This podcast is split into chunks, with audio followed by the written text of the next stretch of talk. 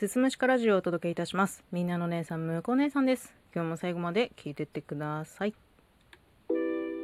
まあ今、このようなご時世ですので、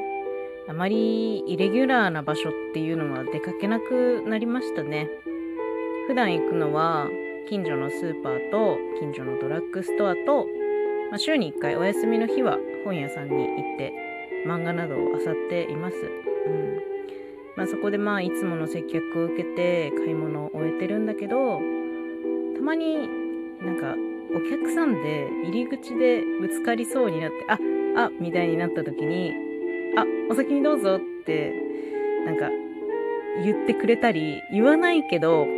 こうジェスチャーでこう手を差し出してさっと道を譲ってもらったりするとその日一日ねなんか気分がハッピーでいられたりするんですよね。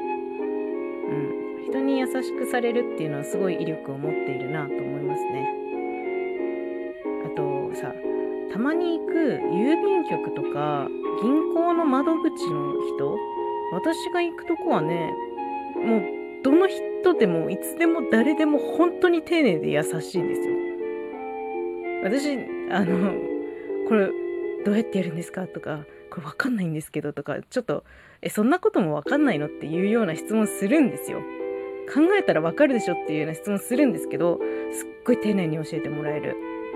だから私は帰り道いつもこう感動みたいなものが胸に溢れねその日はもう今日はいい日だみたいな感じで認定されますね。これは逆のパターンもあってなんか知らない誰かだけどその人に対して私が優しい振る舞いできた時ちょっとハッピーだったりしますよね。うん。まあ一回あったのはスーパーのあの荷物詰めるサッカー台でこう買ったものをエコバッグに詰めていくじゃないですかみんな。そこにお財布を忘れた方がいてでその人を財布持って走って追いかけて「お財布忘れてますよ」みたいな感じで届けてすごく感謝されたりとか、うん、ショッピングモールでなんか迷子になってるお子ちゃまを迷子センターまで連れて行ったりあとあれだな本屋さんでまたこれも迷子なんだけどなんかお父さんがいなくなって泣いてる子を手つないで一緒にねお父さん探し回ったりとかねなんかそういうことをすることがまあま稀にあるんですよ。でまあ誰かに優しくされたら嬉しくなるから私もできるだけ人に優しくするようにしています。本当にねあの店員さんでもやたらいい接客の人がいるじゃないですか。もうすごい嬉しいんですよ。もうなんかこっちもいいお客さんでいなきゃ、みたいな。あ、ポイントカードありますみたいな。あ、エコバッグありますから袋いらないですみたいな感じでね。なんか過剰にいいお客さんになろうとするよね。なんか、その方がお互い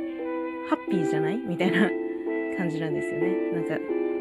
そう、優しくされ、優しくする。それがね、なんか、こう、すごく私にとっては、あ、ちょっと、今日はいい日みたいなね、小さな幸せみたいな感じがするんだよね。まあ、情けは人のためならずと言います。優しい行いは必ず自分に返ってくることを私はね、ちゃんと知っています。うん。誰かにした優しい行いは違う形で誰かが私に優しくされることで返ってくることもある。で私はね、人生の最終目標の一つに優しい人になることっていうのがあるんですよ。たくさん徳を積んでありがとうにはありがとうで返してこうもうすごい毒々しい人間なので毒素の抜けた優しい人になるっていうのが人生の最終目標。たくさんの人をね笑顔にできる人になりたいなと思います。なので私は今日も明日も明後日も